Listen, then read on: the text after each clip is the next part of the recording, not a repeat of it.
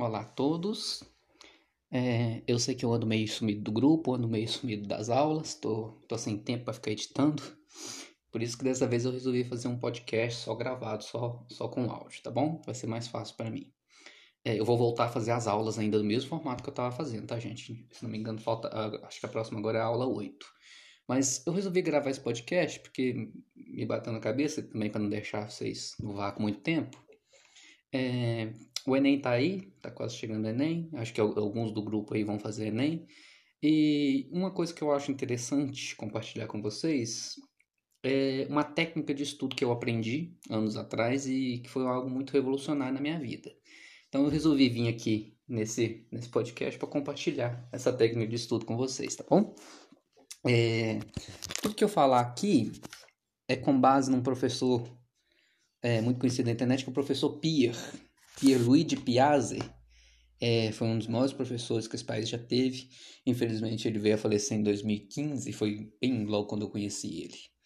É, mas o que esse professor me ensinou? Ele me ensinou técnicas de estudo que de fato revolucionou minha vida.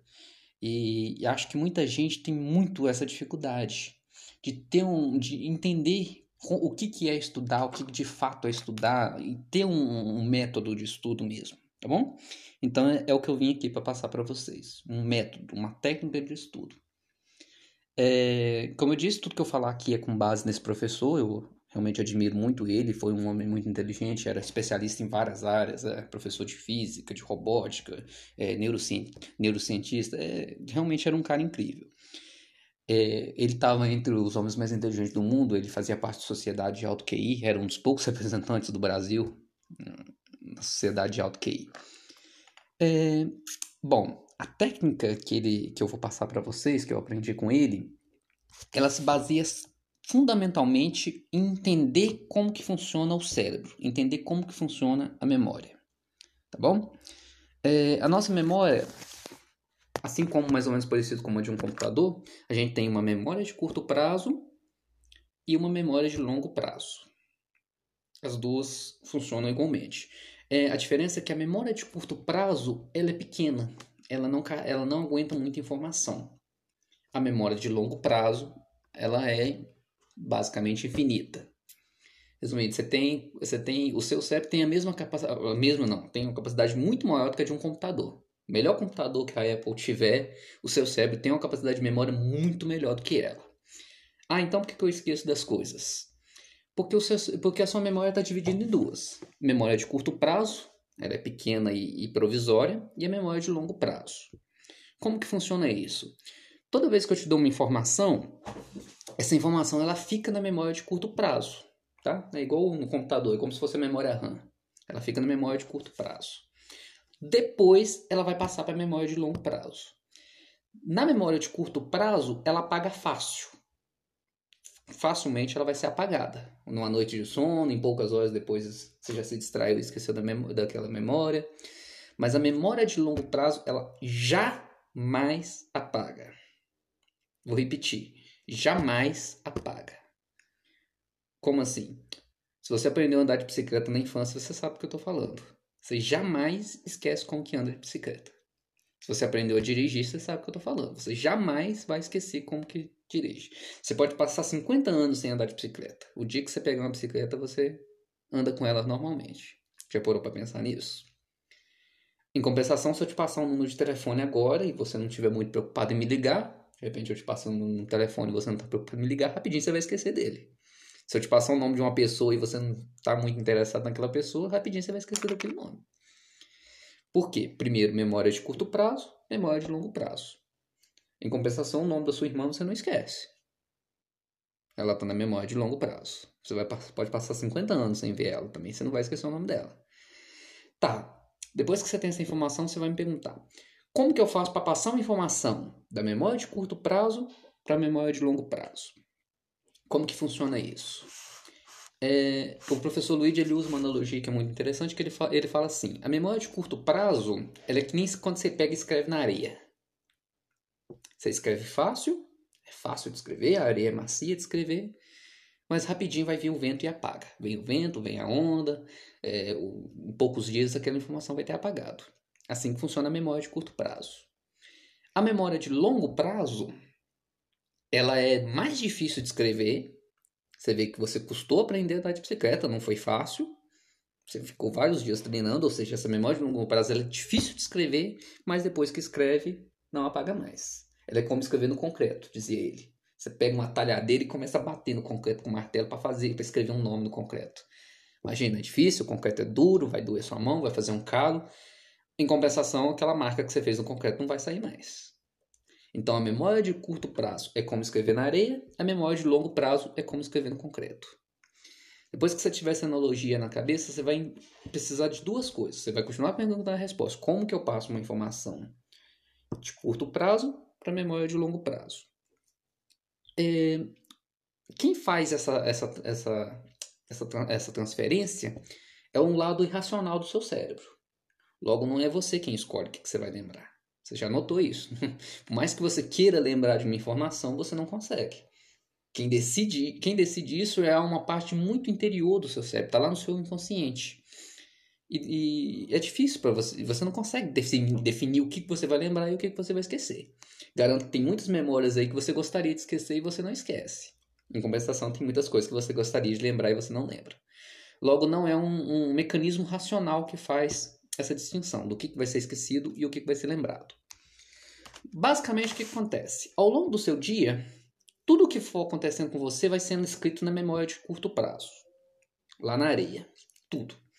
Que aconteceu, a roupa que você vestiu, o que você almoçou, a informação que seu professor te passou, uh, o assunto que você conversou com fulano, tudo vai estar na sua memória de curto prazo. Quando chega a noite, a hora que você vai dormir, quando você dorme, o seu cérebro faz uma varredura. Ele faz uma espécie de, de, de reforma.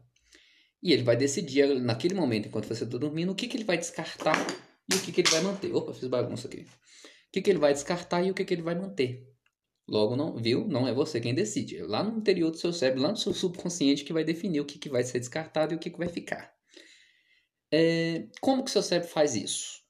Ele vai, partir, ele vai partir de duas coisas. A primeira é se aquela informação está vinculada a uma emoção muito forte. Se a informação está vinculada a uma emoção muito forte, seja ela qual for, medo, raiva, felicidade. Toda vez que uma informação está vinculada a uma emoção muito forte, o seu cérebro vai manter ela. Ele vai entender que ela é importante. Ou seja, você nunca esqueceu do dia que você foi assaltado.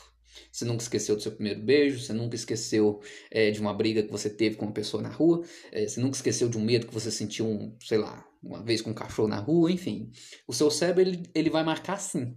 Toda vez que a informação está vinculada a uma emoção muito forte, ele vai manter aquela emoção, ele vai manter aquela memória. Se a informação não está vinculada a nenhuma emoção lá muito interessante, ele entende que aquele, aquela informação não é importante e vai descartar. Ele vai jogar ela no lixo. Por isso que você esquece coisas. Por isso que a gente não lembra de tudo. É, ou seja, a, a, a, o segredo então está vincular a informação a grandes emoções. Um exemplo disso. O professor está dando uma aula, uma aula chatíssima, ninguém está nem aí. No meio da aula ele conta uma piada. Daqui a duas semanas, de que, que o aluno lembra? Da piada. A aula dane-se. Ninguém lembra da aula, a aula é chata. Um exemplo disso, o professor Leandro Carnal, é bem famoso na internet, quem não conhece pode procurar. Ele conta uma história que ele, uma vez ele estava dando aula sobre Código Civil Napoleônico. E no finalzinho da, da aula, alguém perguntou para ele, Código Civil Napoleônico, lembrou de Napoleão. Ele, ele não tinha citado Napoleão hora nenhuma na aula, porque Napoleão não é o autor do Código Civil Napoleônico mesmo, então não é importante. Mas um aluno, no final da aula, levantou a mão e perguntou: É verdade que Napoleão era gay? Aí professor Leandro Carnal, historiador, é, tem fontes históricas de, de, de, de, Napoleão envolvendo com mulheres, mas também há suspeitas e, e, e, e fontes históricas que, que, que mostram que ele tem relacionado com homens também. Logo, Napoleão provavelmente era bissexual. Beleza. Passou-se vários anos e o Leandro Carnal encontrou com, com um desses alunos, e o aluno virou para o lado do Leandro Carnal e falou: Nossa, eu lembro muito bem daquele curso que, que você deu há tantos anos atrás. A gente aprendeu que Napoleão era gilete. Quer dizer, dane-se toda, toda a matéria do curso, dane-se tudo que, que foi ensinado sobre o Código Civil Napoleônico. Código Civil Napoleônico é chato. Saber que Napoleão era bissexual, que Napoleão era gay, que Napoleão era gilete, é muito mais interessante. É engraçado, a gente conta isso para as pessoas. Ah, sabia que Napoleão era gay? Ou seja, quando a informação está vinculada a uma emoção, ela vai ser lembrada. Se ela não estiver vinculada a uma emoção, ela não vai ser lembrada. Beleza. Não tem muita coisa que você pode fazer com isso por enquanto. Porque se você for dar aula de uma coisa, se você for é, assistir uma aula de uma matéria que você, que você realmente acha chata, obviamente você vai ter dificuldade de lembrar dela. Isso é natural, todo mundo já reparou isso.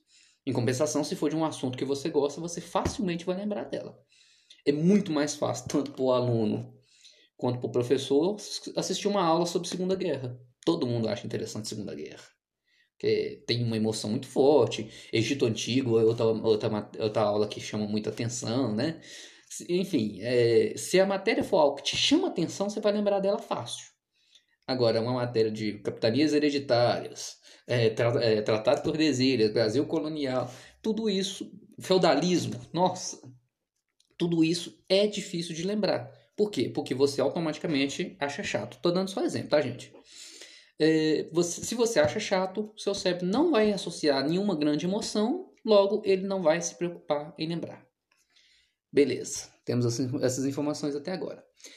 Tem outra forma de, de, de, de convencer o seu cérebro de que é algo importante? É claro que tem. Repetição. É, dando um outro exemplo que, que é importante, se eu disser para você, se eu te dar uma sequência de seis números aqui agora, eu te dar uma sequência de seis números e pedir para você decorar, e daqui a duas semanas eu te perguntar essa sequência de seis números, é bem provável que você terá esquecido. Agora, se eu te der uma sequência de seis números hoje, falar assim com você assim, daqui a, daqui a duas semanas eu vou te perguntar essa sequência de seis números. Se você souber, eu vou te dar mil reais. Eu garanto que você vai lembrar. Por quê? que a memória foi associada a uma emoção. Ganhar dinheiro foi associada a uma ideia. Aí você lembra fácil. Você não vai esquecer, garanto que você não vai esquecer. É... Questão da, da, da, da repetição. É... Eu comecei a falar e voltei para trás. A técnica que o professor Pierre ensina. Depois que você sabe que a memória vai ficar, a informação fica na, na memória, na memória de curto prazo até a noite, e à noite ela vai ser descartada, então tem uma coisa que você pode fazer. Aprender a diferença entre estudar e assistir aula. Há uma diferença entre estudar e assistir aula. Assistir aula é o que você está fazendo agora. Assistir aula é escutar alguém falando. Assistir aula é, é ler um livro. Estudar é anotar. Vou repetir. Estudar é anotar. Melhor, assistir aula é algo passivo. Você fica quieto. Só ouve. Isso é assistir aula. Estudar é ativo. Você pega, anota, pesquisa, anota aquela palavra que você achou importante, anota aquele trecho que você achou interessante. Opa, não sei o significado dessa palavra aqui. Vai lá, pega um dicionário e vai pesquisar, vai no Google e vai pesquisar. Opa, não sabia quem, quem é essa pessoa aqui, não sei quem é essa pessoa. Vai lá no Google e pesquisa quem é essa pessoa. Estudar é ativo, é uma coisa ativa. Assistir aula é passivo. Assistir aula não é a mesma coisa que estudar. Quando você só assiste aula, a possibilidade da informação ficar na sua cabeça é de quase zero. Exceto no, no, nos exemplos que eu dei, exceto que você tem uma grande, uma grande emoção vinculada a ela. É, quando você estuda, automaticamente você põe o, aquela informação num outro patamar do seu cérebro ele entende que aquilo tem uma outra, uma outra, um outro nível. Estudar não é no mesmo momento que você está assistindo aula. Isso é perigoso. Enquanto você está assistindo aula, você está só sendo passivo. Estudar é ativo. Acho que já ficou bem claro isso, né? Qual que é o conselho que dá o, que dá o professor Pia? Você assiste aula, de manhã, escuta o professor falando, não, memoriza, acha que memorizou e tal. À noite, antes de você dormir, você vai pegar um caderno e vai anotar aquilo que você lembra. Anotar. Anotar, gente, é, é, com, é com caneta, tá? Caneta e papel. Não é digitar em nada, não. Não é digitar no bloco de nota do celular, não é digitar no computador. Por quê? Quando você, quando você digita no computador, está indo para o HD do computador. Quando você anota, está indo para o HD do seu cérebro. Quando você aperta um botão, o movimento que o seu cérebro faz é o movimento de levantar um dedo e apertar um botão. Quando você escreve uma letra, o movimento do seu cérebro é muito mais complexo. Ele está escrevendo a letra, ele sabe que letra que você escreveu. Tanto é que você está digitando no computador, você digita sem nem, sem nem olhar, sem nem saber direito qual a palavra. Você digita sem ver. Agora, escrever não. Escrever é muito mais complexo. Você tem que saber, você tem que estar tá consciente do que, que você está escrevendo. Logo, anotar, tá, gente? Caneta e papel. É, resumindo o que o professor Pia falava, Estudar é anotar. Ninguém está estudando se não tiver com papel e caneta na mão. Tá bom? Adiante. É, quando chegar a noite, se você fez, se você anotou no papel e caneta, quando chegar a noite, na hora que o seu cérebro for passar aquele é limpo, ele vai notar uma coisa. Além da, da informação que ele anotou enquanto ele estava anotando no papel, ele vai ver que aquela informação foi, foi passada pela mente duas vezes. Então ele vai ter aqui na cabeça: opa, isso deve ser importante, vou manter. Ele manter no primeiro dia não quer dizer também que ele vai manter para sempre. Tem muitas não é, você notou que tem muitas coisas também que você aprende hoje, você amanhã você lembra, depois de amanhã você lembra, semana que vem você esqueceu. Não era importante. Então, quando, o que, que você faz? Anota no mesmo dia, anota a informação no mesmo dia, antes que se passe uma noite de sono. No dia seguinte, você só vai passar o olho naquelas palavras que você anotou. Só 30 segundos. 30, não precisa de mais. 30 segundos. Passa o olho naquelas palavras e você vai lembrar de tudo que você escreveu. Um exemplo muito fácil para dar isso. Se eu disser para todo mundo que conhece a história da Chapeuzinho Vermelho, certo? Todo mundo escutou essa história em algum momento da vida. Se eu disser para vocês o quê? Quatro palavras: uh, doce, vovozinha, lobo mau, caçador. Quatro palavras: doce, vovozinha, lobo mau, caçador. Você lembrou de toda a história da, da Chapeuzinho Vermelho só porque eu disse quatro palavras. Percebeu? Eu disse quatro palavras. E você lembrou toda a história do Chapeuzinho Vermelho. Hollywood fosse fazer um filme, daria uma hora e meia isso aí. Eu disse quatro palavras e você lembrou de toda a história. Entendeu a importância de anotar as palavras-chave? Anotar as palavras-chave no mesmo dia que teve a aula, tá bom? Você anotou, eu geralmente eu faço muito isso, eu tenho sempre uma agenda, eu anoto tudo na agenda, o que, que as palavras-chave daquilo que eu aprendi naquele dia, daquilo que eu aprendi hoje, antes de dormir. Uma semana depois eu volto e revejo as palavras. Por quê? Esse mesmo efeito Chapeuzinho Vermelho. Você vê as palavras, seu cérebro bate nas palavras, logo ele já ligou tudo e já montou a história. Palavras-chave. Tá bom? Outra coisa muito boa também é, é, quando o assunto ele é bem complexo, é fácil você montar um mapa mental. Também é outra ideia muito boa. É escrever sempre, gente. É, a técnica toda é escrever. Um erro que muita gente comete também é estar tá lendo um livro.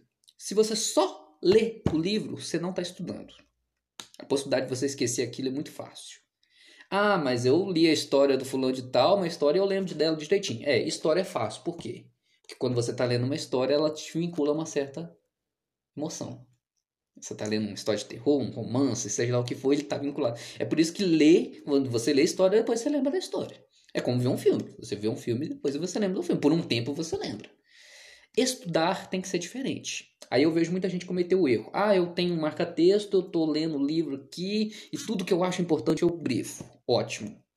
Mas se você não pegar aquilo ali que você grifou depois e passar para o caderno anotado, não vai adiantar de nada. Tá bom? Grifar é bom. Depois você pode ver, abrir o livro de novo, ver as partes que está grifado, automaticamente você já sabe qual, qual foram as partes importantes. Mas se você quiser jogar aquilo ali para sua memória, é anotando. Tá bom? Essa é a grande dica. É... Uma outra coisa, só para passar a regra no professor Pia, ele fazia grandes críticas ao sistema educacional. Ele falava que o problema do sistema educacional brasileiro não são os alunos que é burro, não são os professores que são mal que são mal mal, mal formados, é, enfim. O problema da educação brasileira é o sistema, o método como ela é feita. Vou contar um segredo para vocês. Se eu for dar uma prova e a escola me permitir, porque tem escola que não permite, eu jamais vou marcar a data da prova. Toda prova minha é surpresa. Tem escola que não pode, inclusive tem até legislação para isso, é a legislação mais burra que eu já vi. Tem, tem lei para isso, você é obrigado, obrigado a, a marcar a data da prova. É a lei mais burra que eu já vi. Mas não, mas é que lei burra a gente tem um monte já. Mas enfim. Por quê? Por que a prova tem que ser surpresa? Porque estudar para a prova não existe. Vou, vou repetir. Esse negócio de estudar para a prova não existe. O professor Pia falava que as mães cometem um erro muito grave que reforça uma, essa cultura errada. É falar com o filho assim: desliga esse computador e vai estudar que você tem prova amanhã. Tá errado. Você tem que falar com, com seu filho assim: desliga esse computador e vai estudar que você teve aula hoje. Fez o link lá? Você vai, vai estudar porque você teve aula hoje. Não importa se não é. A, a, prova amanhã é o de menos. Por quê? Porque se você estudar porque você teve aula hoje, você vai aprender a matéria e vai lembrar dela, vai memorizar ela. Não precisa estudar para a prova. Esse negócio de estudar para a prova é, é, é, é, um dos maiores erros da educação brasileira, é isso. A ideia de que o aluno tem que estudar para a prova. Esquece isso da sua cabeça. Esquece essa ideia de estudar para a prova da sua cabeça. O aluno tem prova amanhã. Amanhã, amanhã meio-dia. Que hora que o aluno vai estudar? Hoje. Não, perdão. Né? Hoje, hoje não. Amanhã, de manhã. Amanhã, 10 horas, você vai pegar o livro e vai rever alguma coisinha. Por quê? Porque ele sabe que se ele fizer isso uma noite antes, ele vai esquecer. Ele sabe que se ele fazer isso uma semana antes, até o dia da prova, ele já esqueceu. Ou seja, a gente tem que lembrar disso. Você tá, você, aquilo que você aprendeu é para quê? É para fazer a prova amanhã? É para fazer a prova hoje? Ou é para lembrar a vida inteira? Se for para fazer a prova hoje, então, se for só para fazer a prova, tá certo, vai rever aqui agora, cinco minutinhos antes da prova. Aí é fácil, vai estar tá fresco na sua cabeça, não passou uma noite de sono ainda, né? Aí é fácil. Mas se você estuda para aprender, esquece esse negócio de estudar para prova. Se você estuda para aprender, você tem que estudar no dia da aula, antes que passe uma noite de sono, ok? A ideia é, é, é outra coisa muito grave no, no, no sistema educacional brasileiro o professor Pia que dizia isso. É, o aluno o aluno está fazendo uma prova, o professor pega aí colando. O que, que ele faz? Tira a prova do aluno e dá zero. Tá errado. Não pode dar zero. Tem que expulsar. Porque colar na prova é um crime. Essa, essa eu que vocês não sabiam. Colar em prova é crime. Inclusive, nas faculdades, se você colar em, em prova, seria o certo o professor ir até uma delegacia e fazer um boletim. Isso acontece? Não. Não acontece porque se a escola for pública, o professor não está interessado em perder horas do dia dele fazendo um boletim só porque um aluno colou. Se a escola for privada, ele não vai fazer isso porque o aluno pode ficar bravo, pode deixar de estudar naquela escola e aí ser ruim para a instituição. Nunca acontece isso, mas é passível, tá, gente? Vocês apostam que ninguém sabia disso. É passível. Colar em prova é um crime. Então, se o aluno colou, se o professor pegou o aluno colando na prova e ele tirou a prova e deu zero, tá errado. Não era para fazer isso, não. Era para expulsar. é, então, assim, só para fazer um desfecho aqui agora, a gente precisa sair dessa cultura errada de que a gente estuda para passar na prova. Você tem, que pensar, você tem que pensar no seu objetivo. Você estuda para aprender ou para passar na prova? Se for para passar na prova, você tem razão. Abre o caderno ali meia hora antes da prova, decora ali mais ou menos ali as palavras-chave, beleza. A memória vai estar tá fresca na hora da prova. Daqui a duas semanas você já esqueceu tudo. Aí você vai ter tirado 10 na prova. Vai ter passado de ano. Vai ter formado, mas não lembra de nada.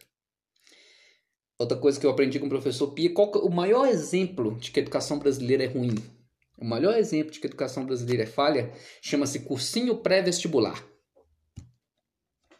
Por quê? Porque se você precisa de um cursinho para rever tudo que você estudou em 8 anos de escola, em 8, 10 anos de escola, não precisava ter estudado 8, 10 anos de escola, não fazia o cursinho em 6 meses. Se o cursinho vai te fazer relembrar tudo, se depois de estudar 8 anos você ainda precisa de mais 3 meses, 6 meses no cursinho, você acha que você estuda um cursinho em 6 meses vai combater com os 8 anos? É, se você tiver perdido os 8 anos, aí sim. Outra coisa também é, é, é para OAB, né? Tem cursinho para OAB também. O cara faz cinco anos da faculdade e na hora do cursinho para OAB ele precisa revisar. Se tivesse aprendido, se tivesse estudado, não só assistido aula, porque se ele, se ele não lembra é porque ele só assistiu aula. Se ele tivesse estudado, ele não precisaria estar fazendo aquele cursinho. Tá bom? É... Só para não ficar muito longo, senão vai ficar, vai ficar muito longo o vídeo. Agradeço a todos, tá bom? É... Eu tô fazendo isso aqui só para não deixar muito vocês muito muito isolados, deixar o grupo muito muito no vácuo, porque eu realmente estou sem tempo para continuar com as aulas, mas eu, eu, vou, eu, vou, eu devo fazer a, a próxima aula ainda essa semana, tá bom? Espero que vocês tenham gostado do conteúdo. É, é, procurem o professor Pia no, no YouTube para vocês verem as ideias direto dele, tá, gente? É, é essas esse, essa técnica que ele me ensinou mudou muito a minha vida, tá? Me, me mostrou mesmo o que, que de fato era estudar, tá bom? Muita gente tem esse erro, muita gente não sabe o que é estudar, tanto é que eu conto essa, essas coisas, a pessoa fica assim meio com a cara, como assim? Como assim? Como assim? Qual é a diferença entre estudar e assistir aula? A diferença é enorme, tá bom? É, procurem as aulas dele no YouTube, vocês não vão se arrepender não, tá bom? É muito bom. Agradeço a todos e até a próxima.